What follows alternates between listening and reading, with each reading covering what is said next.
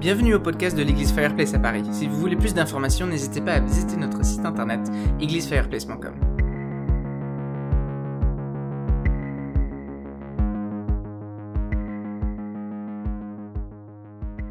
Et je vous invite euh, ce matin, alors qu'on euh, commence, qu'on continue notre nouvelle série de prédications, euh, à vous mettre à table, à ce qu'on se mette à table ensemble en tant qu'Église. Je sais qu'on est dans plein de maisons différentes, mais peut-être qu'on n'aura jamais eu une table aussi grande euh, de notre vie.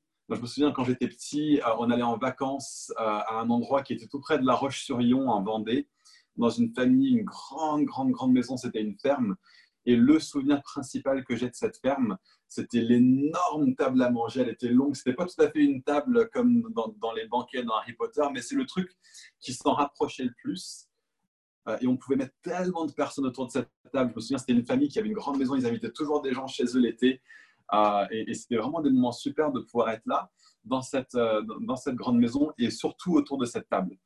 Et ce matin, j'ai envie de vous inviter autour de la table. En fait, c'est pas moi qui vous invite, c'est Jésus qui vous invite.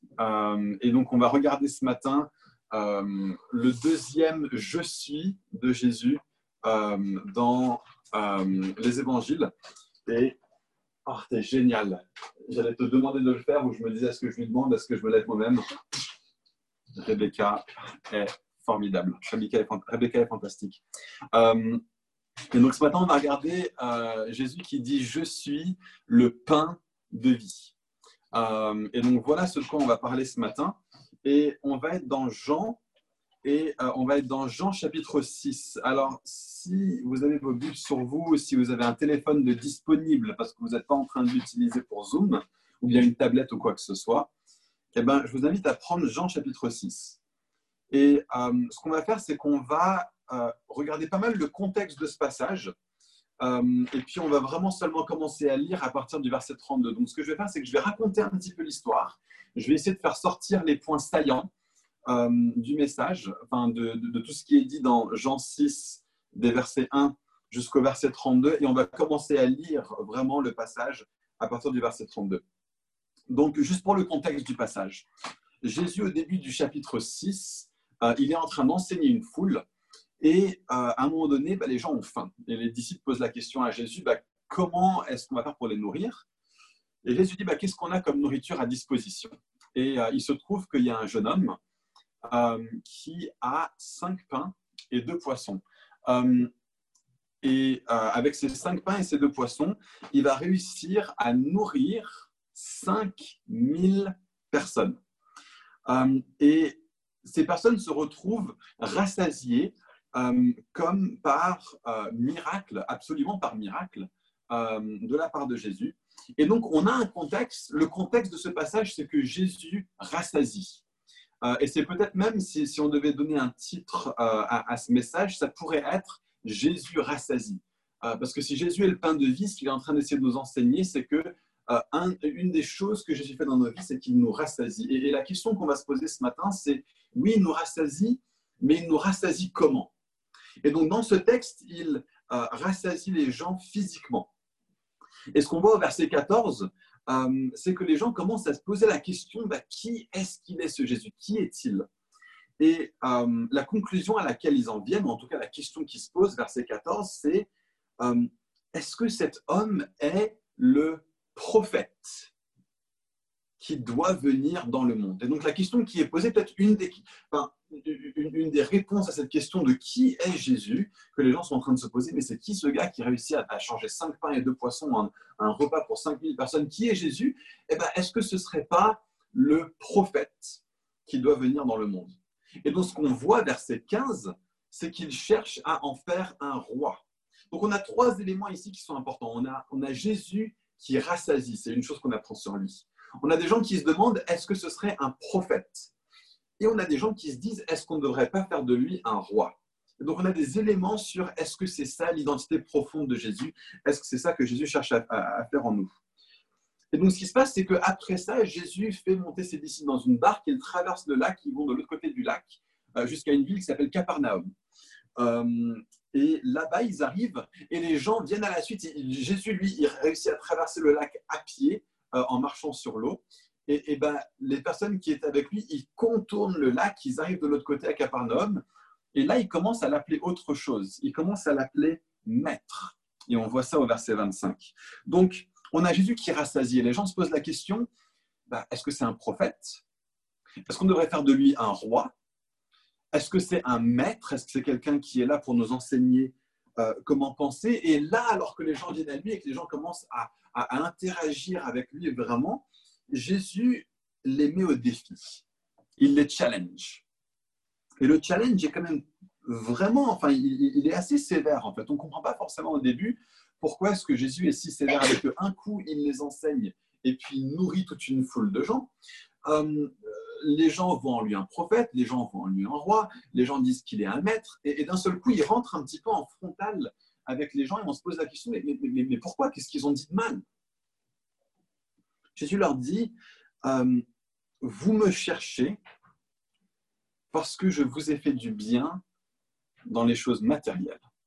Voilà pourquoi vous êtes venus à moi, en fait. Et c'est pour ça que Jésus, et on voit maintenant tout le thème de ce passage qui commence à entrer un petit peu en lumière. On a Jésus qui rassasie les gens dans le matériel en leur donnant du pain à manger. Et puis les gens se mettent à suivre Jésus et Jésus leur dit, regardez, vous me voyez de façon purement matérielle, vous me voyez de façon purement physique. Il dit, vous avez été rassasiés dans le physique et maintenant vous en voulez plus. Et donc, en fait, il leur dit, finalement, votre recherche de qui je suis est au, plus bas niveau possible. Pas que ce soit forcément mal de me chercher comme ça, mais vous êtes quand même à un niveau qui est très très bas de la recherche de qui je suis. Euh, vous me cherchez en fin de compte de la mauvaise manière. Vous me cherchez comme étant quelqu'un qui va uniquement répondre et rassasier votre besoin matériel. Euh, et il leur dit, verset 26, vous ne cherchez même pas un signe matériel de qui je suis dans le spirituel. Vous cherchez juste le matériel.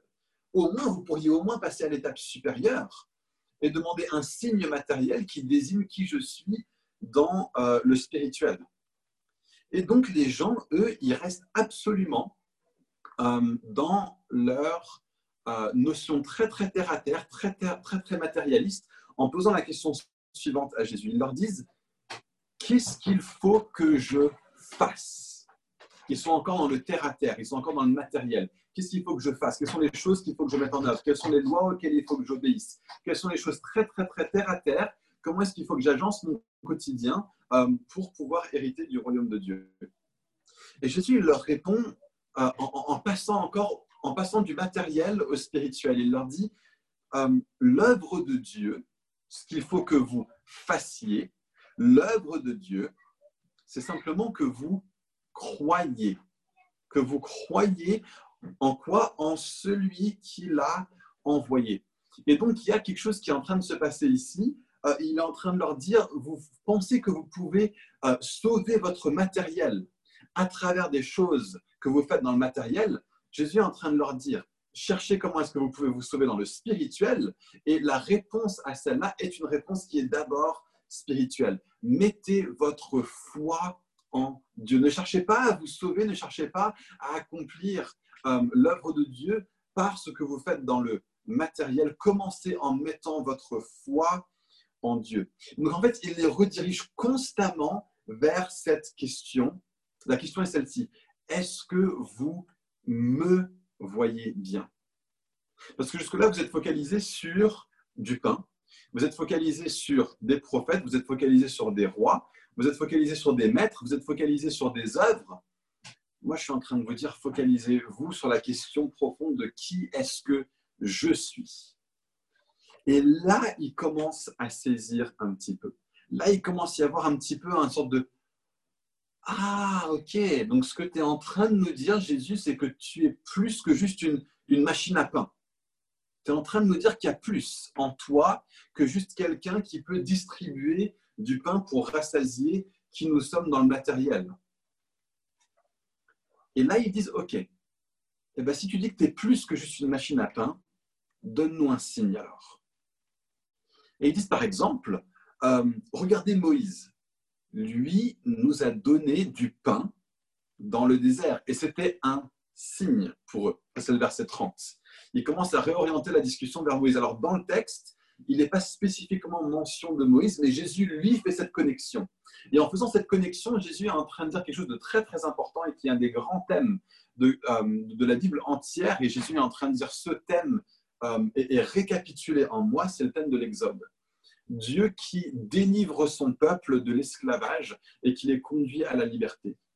Et, et, Jésus est en train de dire cet exode était un véritable exode qui a conduit à du bienfait matériel pour des gens dans la vie réelle et qui a été le point fondateur de euh, l'identité collective euh, d'Israël.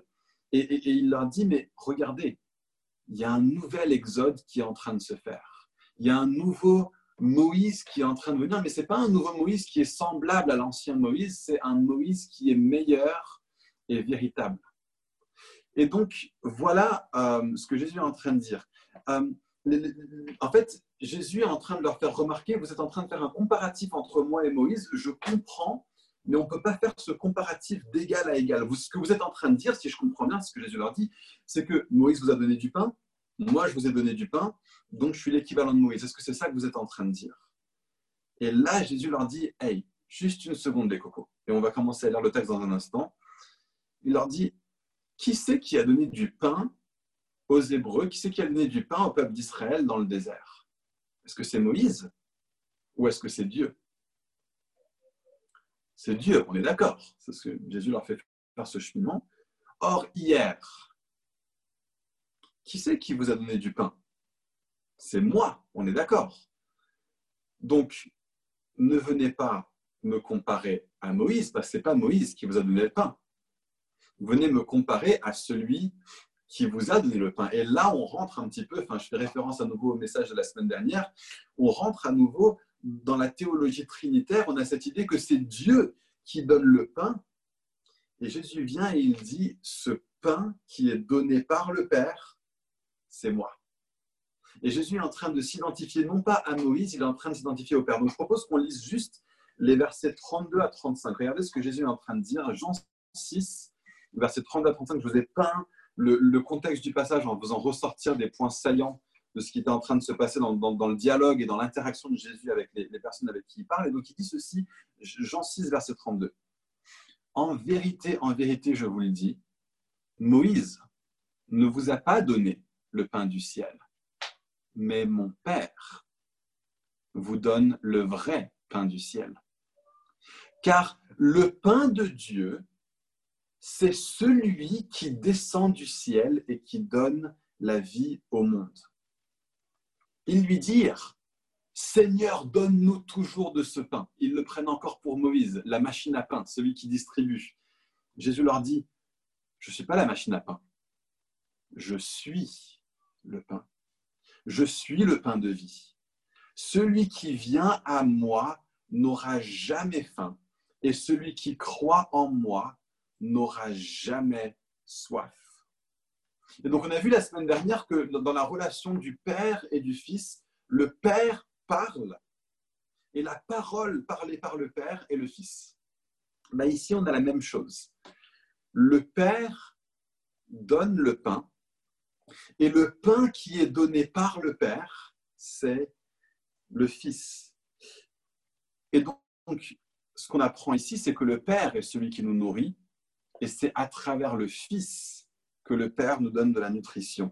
Et tout le reste, tout, tout, tout, tout, tout le reste n'est au mieux qu'un agent qui prend le pain et qui le distribue aux personnes.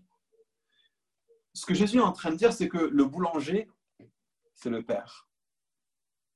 Et le pain généré éternellement par le Père, envoyé dans le monde pour nous, c'est le Fils. Moïse n'est ni le boulanger, ni le pain. Moïse, c'est qui? Moïse, c'est l'homme à la caisse qui distribue le pain. Point. Rien d'autre. Jésus est en train de dire, je suis tellement, tellement, tellement au-dessus de Moïse. Je suis comme lui, mais je suis un Moïse meilleur et véritable. Et cette réalité de Dieu qui est le Père qui est celui qui produit le pain, et le Fils qui est lui-même le pain qui nous rassasie, et que tous les autres systèmes, et, que, Moïse n'est qu'un agent, est vrai de tous les autres systèmes humains. Et c'est là que Jésus cherche à conduire les gens avec qui il parle. Vous voyez, Jésus a été comparé dans ce texte euh, à, des, responsables religieux. Il est comparé à Moïse, il, est, euh, il le compare aux prophètes. Jésus est là en train de dire, je suis plus que les responsables religieux. Et on a tellement, même dans le monde chrétien, de pratiques parfois qui tendent à mettre les responsables religieux sur un piédestal, comme si c'est eux-mêmes qui distribuent euh, euh, le, le, pain de la part de Dieu, qui eux-mêmes sont le pain de la part de Dieu. Il y a toutes sortes de pratiques dans certaines églises où on, va parler des responsables d'église comme étant l'homme de Dieu. Aucun responsable d'église n'est un homme de Dieu. Pas plus, en tout cas, ou pas moins, que d'autres personnes qui appartiennent à Christ dans l'Église, parce qu'il y a un seul homme de Dieu, et il s'appelle Jésus. Il est l'homme de Dieu, et nous ne sommes hommes et femmes de Dieu que dans la mesure où nous participons euh, à Jésus, à sa façon de faire, à son onction, donc il n'y a pas une personne dans l'Église qui a l'onction. L'onction de Dieu est déversée sur tout le monde. Vous avez tous la possibilité de tendre les mains au Père et dire Père, donne-nous du pain. Vous avez tous la possibilité de tendre les mains au Père et dire Père, déverse sur nous ton huile. Nous avons tous la possibilité de fonctionner dans l'onction de Jésus. Nous sommes un peuple de prêtres, nous sommes un peuple de sacrificateurs, nous sommes un peuple de rois.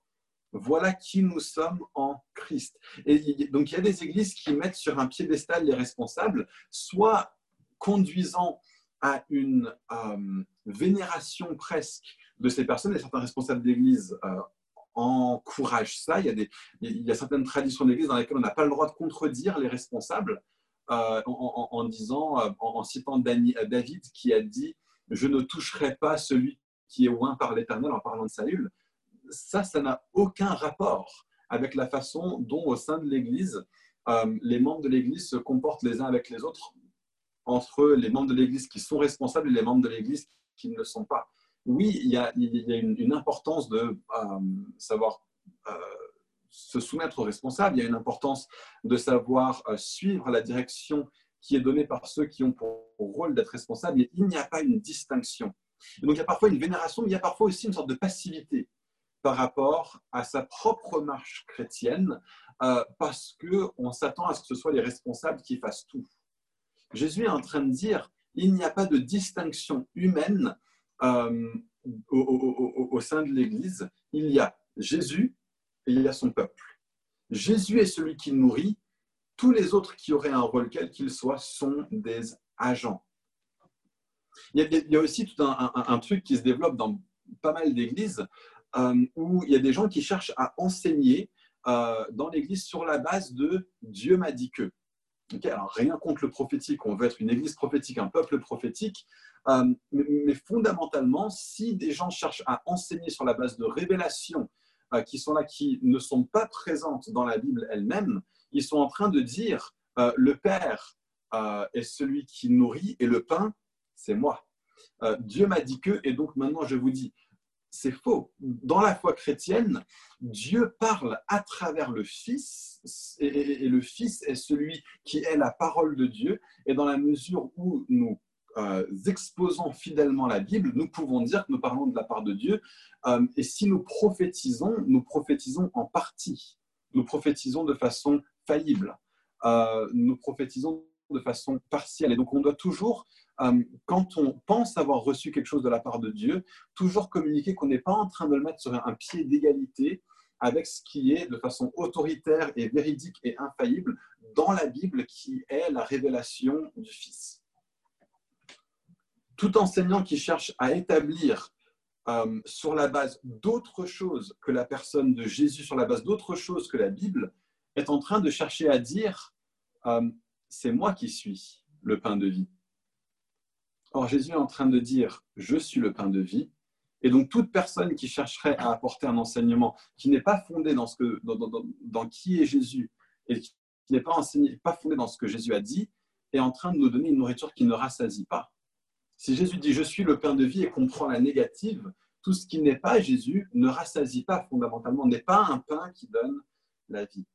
Je pense qu'il faut qu'on fasse vachement attention à comment est-ce qu'on euh, considère les responsables euh, religieux et qu'on soit très très très clair avec des personnes qui chercheraient à venir en se positionnant comme ayant une révélation spéciale euh, de quelque chose. La révélation spéciale, nous l'avons et elle se trouve ici. Et elle se trouve en la personne de Jésus. Donc oui, des gens ont des dons d'enseignement. Oui, des gens ont un ministère dans la parole, mais c'est toujours, toujours, toujours en soumission à la parole, toujours, toujours en soumission à qui est Jésus. Donc les leaders religieux euh, ne sont rien de plus que, euh, au mieux, quelqu'un qui se tient à la caisse dans la boulangerie et qui vous donnera fidèlement le bon pain qui a été fait par le vrai boulanger. Donc les gens comparent Jésus à Moïse et aux prophètes. Et Jésus dit non, non, je suis beaucoup plus que ça. Les gens cherchent à, faire de Jésus un roi. Et nous-mêmes, dans notre vie, on peut avoir une façon euh, aussi de chercher à tirer notre nourriture euh, de la part euh, des politiciens. On peut voir dans la politique, on peut voir dans le gouvernement la chose par laquelle on va pouvoir avoir à manger. Et d'ailleurs, quand on se retrouve à ne pas avoir assez à manger, on rejette la faute sur le dos des politiciens. C'est quelque chose qu'on remarque dans tous les cycles électoraux. Avant les dernières élections présidentielles, euh, j'écoutais beaucoup France Info et sur France Info, il y avait toujours cette phrase qui revenait encore et encore et encore en, parlant de la recherche d'un homme providentiel. et donc tous les partis qui cherchent leur homme providentiel. La, nation, le pays, les citoyens qui aspirent à ce qu'une personne soit là et qu'il soit un homme providentiel. On voit ça aussi à la Coupe du Monde. Euh, on, parlait de l'équipe de France avant la dernière Coupe du Monde. Et, les experts disaient non, mais la France, elle a une bonne équipe, mais elle ne pourra pas gagner parce qu'elle n'a pas un homme providentiel dans l'équipe. On n'a pas les Zidane, on n'a pas le Platini. On a des bons joueurs, on a du Pogba, on a du Griezmann, mais aucun d'entre eux qui ressort tellement de la tête et des épaules au-dessus des autres euh, que c'est lui qui va être notre sauveur. Et eh bien, mine de rien, sans homme providentiel, on a quand même gagné la Coupe du Monde. Euh, et donc, la deuxième étoile, on la, on la garde mais, on, a tellement souvent cette vision-là par rapport euh, aux, politiciens. On recherche dans nos politiciens l'homme ou la femme providentielle, celui ou celle qui euh, va résoudre tous nos problèmes. Euh, et ce qui se passe, c'est que quand cette personne est élue et au bout d'un an, on se rend compte que, bah, en fait, ce n'était pas l'homme ou la femme de la situation, eh ben, on se met en colère contre eux et on se dit, eh ben, c'est entièrement leur On se dit que c'est en eux que repose notre espoir. Et quand on voit qu'ils ne l'accomplissent pas, on se dit, bah, ça veut dire qu'ils ont tout faux et qu'ils sont tout mauvais. Et donc, on veut faire la révolution. Et si on commençait par ne pas rechercher notre nourriture en les hommes et les femmes politiques? Et si on commençait à voir qu'ils n'ont qu'un rôle parmi tellement, tellement d'autres personnes euh, pour créer un contexte dans lequel nous, en tant que personnes responsables, devrions chercher en regardant à Dieu d'abord notre nourriture? Donc le bonheur dans la vie, euh, si vous le cherchez chez les politiciens, d'une part, vous cherchez au mauvais endroit, et d'autre part, vous allez être déçu. Nous ne pouvons pas chercher notre bonheur dans la vie euh, chez les politiciens. Et pareil pour la provision du nécessaire. Parfois, on va se dire, bah, il me manque de la provision du nécessaire, c'est la faute des politiciens. Mais la Bible dit, c'est pas le roi qui est le pain de vie. Jésus vient et il dit je, suis plus qu'un roi. Si je n'étais qu'un roi, je ne pourrais pas être le pain de vie. Donc, moi, ce que j'aimerais nous encourager ce matin, alors qu'on regarde à qui est Jésus, c'est de considérer les personnes qu'on pourrait considérer comme notre pain de vie, hein, le président de la République, le Premier ministre, les différents responsables dans les différentes institutions euh, auxquelles on est soumise, et disons, bah, baissons nos attentes par rapport à ces personnes-là, arrêtons de faire d'eux euh, des demi-dieux, des personnes qui devraient euh, jouer le rôle que Dieu seul peut jouer et que Jésus est entraînant dans ce passage. C'est moi seul qui peux jouer ce rôle. Ça nous conduira à moins de désillusions, d'une part, après, tous les cycles électoraux. Ça nous conduira à moins de colère. Ça nous conduira à moins de rébellion. Euh, si on part du principe que ces hommes et ces femmes sont profondément faillibles, qui sont profondément limités, qui sont euh, qu'ils ont les, mêmes faiblesses euh, que vous et moi, euh, je pense qu'on pourra avoir une attitude très, très, très différente par rapport à nos responsables politiques. Alors, ça ne veut pas dire être dans l'angélisme non plus et dire oui, mais en fait, ils font au mieux, donc forcément c'est juste. Non, on a le droit de dire qu'on n'est pas d'accord, on a le droit de dire qu'on trouve qu'ils ne font pas bien les choses. Mais si notre attitude n'est pas une attitude de dire je m'attends à ce que eux soient mon pain de vie, je pense qu'on aura une attitude beaucoup plus saine envers nos autorités, envers nos politiciens. On trouvera ça peut-être beaucoup moins dur de prier pour eux, en se disant bah, en fait, on est en train de prier pour des hommes et des femmes qui sont humains comme nous euh, et donc qui ont besoin de l'aide de Dieu, comme nous. Euh, donc Jésus est notre pain de vie et donc les politiciens ne le sont pas. Et si nous cherchons à trouver notre euh, pain de vie de la part des politiciens, nous n'y trouverons que des choses qui ne rassasient pas. Donc les gens cherchent à faire passer Jésus, enfin ils se disent, ce n'est qu'un prophète. Jésus dit, je suis plus que vos responsables religieux. Les gens cherchent à faire de Jésus un roi. Il dit, je suis plus que vos responsables politiques. Les gens cherchent à faire de Jésus un maître. Et Jésus vient et il dit, je suis plus que vos penseurs, je suis plus que vos philosophes, je suis plus que vos maîtres à penser, je suis plus.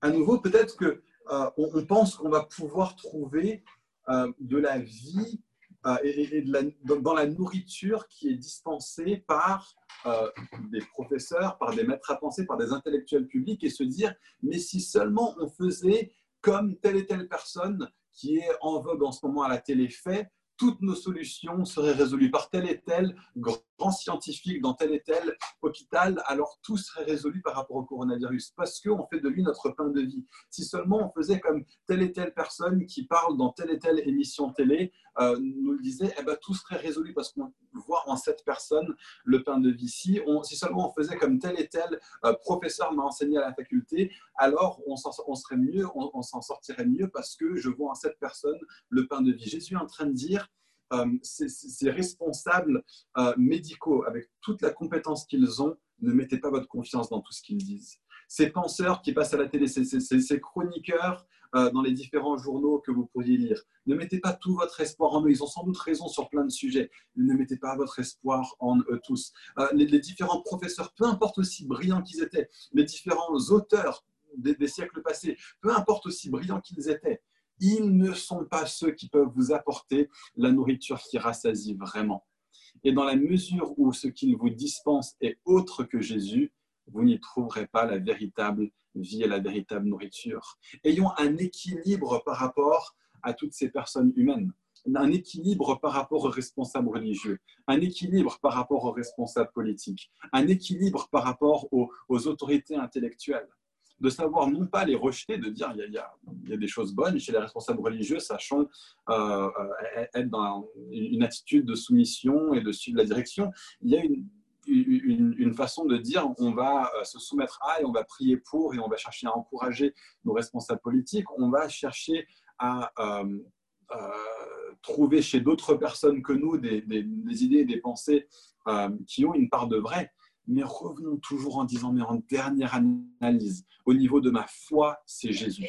Au niveau de ma provision, c'est Jésus. Au niveau de ma pensée, c'est Jésus, Jésus, Jésus. Il est chef et il est suprême sur toute ma façon de voir le monde, sur toute ma façon de pourvoir, sur toute ma façon de vivre ma foi. Il est suprême et tous les autres qui chercheraient à euh, euh, prendre cette place à se positionner comme des gens qui prétendent être un pain de vie pour nous, nous pouvons leur dire dès le début, tu es un menteur. Tu dis faux, tu ne seras pas mon pain de vie. Des responsables religieux qui se positionnent comme étant des gens qui prennent, en fait, sans le dire, mais qui prennent la place de Jésus. Dites-leur, c'est faux, c'est Jésus mon pain de vie. Euh, des responsables politiques qui se positionnent euh, pour être tout ce, tout ce par quoi nous trouvons notre provision, notre providence. Disons-leur, non, non, non, l'État c'est super, mais l'État qui pourvoit tout pour moi, non, c'est Jésus qui pourvoit tout pour moi. Euh, des responsables qui cherchent à être des maîtres, des responsables intellectuels qui cherchent à être des maîtres à penser. Dites-leur, il y a des choses bonnes que je trouve en vous, mais ultimement seulement dans la mesure où ce que vous dites est soumis à la vision du monde qui est donnée par Jésus. Alors que des gens viennent et ils, vous enseignent, des maîtres à penser vous enseignent, crois en toi-même. Dites-leur, non, non, moi je crois en Jésus. Ça, c'est euh, le verset 29 le verset 37, les gens qui vont vous dire Sois le créateur de ton propre succès. Alors que Jésus dit, verset 37, Tous ceux que le Père me donne viennent à moi. C'est le Père qui, en dernière analyse, est responsable de notre succès. Ce n'est pas nous qui sommes les créateurs de notre propre succès en, premier lieu. Il y a des responsables, euh, des maîtres à penser qui vont vous dire Sois qui tu es. Jésus dit, verset 40, euh, Laisse-moi te rendre comme moi je suis. Ne deviens pas qui tu es devient plus comme moi je suis. La volonté de Dieu est que toute personne qui voit le Fils et qui croit en lui ait la vie éternelle. Et moi, je le ressusciterai au dernier jour. Jésus nous appelle non pas à devenir plus comme nous, mais à devenir plus comme lui. Jésus est celui qui donne la vie au monde et personne d'autre. Laissez-le déterminer ce que ça veut dire pour vous de vivre une vie qui est entière, une vie qui est épanouie. Laissez Jésus être votre responsable religieux premier, votre responsable euh, politique premier, votre, celui qui pourvoit pour vous en premier. Laissez-le être celui qui est votre euh, responsable intellectuel, votre, euh, celui qui oriente votre façon de penser première. C'est Jésus qui est le pain de vie. Pourquoi est-ce qu'on laisserait quelqu'un d'autre que Jésus faire ça alors qu'il est le créateur de la vie lui-même Est-ce que le créateur de la vie ne serait pas le pain de vie aussi en même temps? Tout le souci que, que Jésus aborde dans ce texte est celui de gens qui se reposent sur des choses physiques pour leur vitalité à la fois matérielle et spirituelle. C'est ce qu'on voit dès le début. Il dit, vous venez à moi parce que je vous ai donné à manger dans, dans, le, naturel. Et si demain quelqu'un d'autre vous donne à manger dans le naturel, est-ce que c'est à lui que vous allez, c'est lui que vous allez voir ensuite? Jésus leur dit non, non, non, cherchez une nourriture qui est autre que la nourriture naturelle, cherchez la nourriture qui est une nourriture spirituelle. Et on va juste, avant de passer à la scène, parce que tout ce passage, en fait, alors que Jésus commence à parler de lui-même comme étant du pain de vie, on va juste parler un tout petit peu de ce que Jésus dit dans les versets qui suivent. On n'a pas le temps de, les lire, mais vous pourrez les, lire pour vous-même. Jésus va continuer en disant aux gens, si tu euh, ne bois pas mon sang, et si tu ne manges pas ma chair, tu ne peux pas avoir la vie éternelle. Jésus commence, il n'a pas encore institué la scène, mais il commence déjà à parler à ses disciples de cette notion de manger sa chair et de boire son sang. Et, certains, certains protestants, surtout, ont cherché à dire non, non, non, il n'est pas du tout en train de parler de la scène. Quand même, quand il parle de manger sa, manger sa chair et boire son sang, comment est-ce qu'on peut ne pas y voir euh, une allusion à l'avance de ce qu'il va instituer quand il met en place la scène? Mais d'autres personnes, les catholiques, ont dit Ah, bah, vous voyez, ça veut dire que ce qu'on dit sur la scène est absolument juste. Les catholiques vont dire sur la scène que quand on a du pain qui est béni par la bonne personne de la bonne manière au bon moment, ça va vraiment devenir euh, de la chair. Euh, voilà. Et euh, au niveau du vin, quand on le boit, si les bonnes choses sont faites de la bonne manière, eh ben, ça va vraiment devenir du sang. Alors, est-ce qu'on est nécessairement obligé de voir dans les paroles de Jésus l'affirmation que la Sainte Seine, c'est le fait de vraiment manger de la vraie chair et de boire du vrai sang? Je pense que ça, c'est toute une théologie qui a été développée. Euh, et, beaucoup de gens qui ont cette théologie-là vont se dire, mais il faut que je boive la Sainte Seine régulièrement, sinon je ne vais pas réussir à être en bonne santé spirituelle. Euh, et, donc justement, la période de confinement est très, très compliquée pour beaucoup de euh, nos frères et sœurs catholiques parce qu'ils ont besoin, selon eux, pour bien vivre et, pour être en bonne santé, pour avoir la vitalité spirituelle, ils ont besoin euh, de l'hostie et euh, de ce repas de la scène. Il me semble que justement dans ce texte, Jésus est en train de dire l'inverse un petit peu complet de ça. Je comprends hein, qu'on puisse prendre ces paroles isolées de leur contexte et se dire Ah, vous voyez, Jésus est en train de dire que le pain va vraiment devenir de la chair et que le vin va vraiment devenir du sang, parce que si tu ne manges pas de ma chair et que si tu ne bois pas de mon sang, alors tu n'auras pas par la vie éternelle. Je comprends qu'on puisse le comprendre comme ça, mais dans tout le contexte, Jésus est en train de dire pourquoi est-ce que tu cherches dans le matériel quelque chose qui est un bienfait spirituel? Jésus est clairement en train de faire référence à la scène. Je pense que ce serait malhonnête de ne pas voir ça dans ce texte, comme beaucoup de protestants ont cherché à le faire. Euh, mais son propos est justement de nous conduire à ne pas compter sur des choses matérielles euh, comme le bon type de pain. Hein, est-ce qu'on a le bon type de pain euh, avec le bon type de prière, par la bonne, le bon type de personne, euh, dans le bon type de lieu, d'ailleurs le bon type de table, pour trouver de la vitalité spirituelle. La scène, c'est un acte de foi, et Jésus vient de dire que faire l'œuvre de Dieu, c'est de croire en celui qui l'a envoyé. C'est un acte de foi par lequel on participe à la vitalité de Dieu par la remémoration, et une remémoration qui est aidée par le physique, une remémoration de la vie et de la mort de Jésus pour nous. À, la toute fin de ce texte, Jésus euh, passe de manger ma chair à dire se nourrir de ma chair. Alors en fait, la raison pour laquelle le français utilise un mot différent, c'est parce que dans le grec, il y a un mot différent qui est utilisé. Mais c'est pas, enfin, c'est un petit peu se nourrir. En fait, c'est manger, mais de façon intensive. Il y a cette notion de, de, de, mâcher, de mastiquer. Euh, c'est si tu ne mâchouilles pas, si tu ne mastiques pas ma chair, alors tu n'auras pas part à la vie éternelle. Et donc, à nouveau, Jésus n'est pas en train de prescrire une façon particulière d'utiliser ses mandibules pendant le repas de la scène, mais il est en train de dire mangez de, qui je suis profondément, intensément. Faites-le de façon intentionnelle. Soyez pleinement actif dans cette idée de dire c'est pas seulement je mange comme ça en passant, euh, j'avale mon petit McDo et puis boum, je repars au travail. C'est prends euh, quand tu euh, manges de qui je suis, et ça peut être dans la scène comme ça peut être dans notre vie quotidienne, alors que nous mangeons de Jésus en, lisant la Bible, en nous focalisant sur lui chaque jour, alors que nous mangeons de Jésus, faisons-le de façon intentionnelle, de façon intense.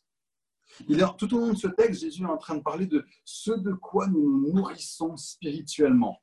Et donc, est-ce que notre acte de nutrition spirituelle, est-ce que notre vie dans la présence de Dieu, est-ce que notre vie avec Dieu à chaque instant est une, euh, un acte qui est intentionnel, qui est intense? Est-ce qu'on a cette conscience de dire Jésus, je veux te goûter profondément. Je ne veux pas juste euh, faire mon petit fast-food spirituel quand je prends du temps avec toi. Je veux un vrai repas. Je veux me délecter de qui tu es et de tout ce que tu es.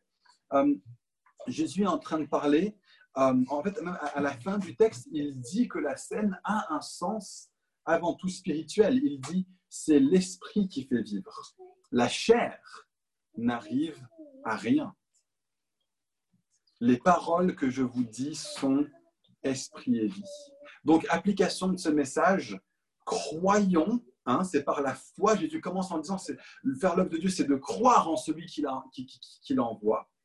Croyons que Jésus est notre nutrition, que notre foi soit profonde, que toute ma nutrition se trouve en Jésus. Et puis, nourrissons-nous de lui. Voyons en lui notre, la totalité de ce que nous sommes. Euh, et, ce, de quoi nous avons besoin de nous nourrir spirituellement. Et donc le pain et le vin qu'on est sur le point de prendre euh, sont comme Moïse. Ce sont des moyens humains, hein, des moyens matériels par lesquels nous vivons et que nous expérimentons quelque chose de Dieu. Donc, ce n'est pas dire que Dieu est absent quand on prend la scène ensemble. Dieu est profondément présent par notre commémoration, par notre communion les uns avec les autres, la présence de Dieu est réellement, réellement là de façon tangible, de la même manière qu'elle est là, comme quand tous les autres moyens par lesquels Dieu communique sa présence sont mis en œuvre. Quand il y a des dons spirituels, la présence de Dieu est manifeste parmi nous. Quand il y a de la communion les uns avec les autres, Dieu manifeste sa présence. Quand il y a de l'adoration, surtout de l'adoration collective, la présence de Dieu est manifestée. Quand il y a un enseignement de la véritable parole de Dieu, la présence de Dieu est là, tangible dans la prédication de sa parole. Dieu se manifeste de tellement, tellement de manières différentes. N'ignorons pas sa présence alors qu'on prend et qu'on partage le pain et le vin ensemble, mais n'allons pas dans un extrême euh, de dire que le corps, euh, que, le pain et le vin se transforment littéralement de la chair et du sang physique de Jésus. Ce n'est pas nécessaire pour vivre la plénitude de la présence de Dieu alors que nous communions ensemble par la remémoration de la vie et de la mort de Jésus. Regardez et remémorez-vous de ce qui est arrivé au vrai pain qui est descendu du ciel pour faire ce que Moïse ne pouvait pas faire et qui nous fait vivre une véritable sortie d'Égypte. Regardez ce, sang de la nouvelle alliance qui vaut tellement, tellement plus que le sang des agneaux qui ont été euh, mis euh, sur, le linteau des portes euh, du peuple d'Israël lors de la première Pâque, lors du premier exode. Jésus est en train de nous dire, il y a eu un nouvel exode, il y a eu une nouvelle sortie d'Égypte. Il y a quelque chose de beaucoup plus profond que juste la sortie matérielle d'un esclavage matériel. Jésus est en train de nous dire, tout ce qui vous tient en esclavage aujourd'hui peut être libéré. Toutes les chaînes peuvent être brisées. Et les chaînes ont été brisées parce que son corps a été brisé pour nous. Et je vous invite ensemble, euh, là où vous êtes, à prendre le pain que vous avez si vous avez du pain sur vous, à prendre ce pain et à briser ce pain, à vous dire Jésus est le véritable pain de Dieu qui est descendu dans le monde. Et à cause de ce que j'ai fait, le corps de Jésus a été rompu. Le corps de Jésus a été rompu. Et parce que le corps de Jésus a été rompu, nous pouvons avoir le pardon de nos péchés. Et donc, le corps de Jésus a été rompu. Et je vous invite maintenant à manger de ce pain avec intention, à mastiquer, à mastiquer euh, ce pain de vie que Jésus est pour nous. À vous souvenir du fait que de la même façon que vos mâchoires sont en train d'écraser ce pain, c'est votre péché qui a écrasé le Fils mais c'est qu'en se faisant écraser par nos fautes, qu'il nous donne la vie et qu'il communique de la vie et de la vitalité à notre corps.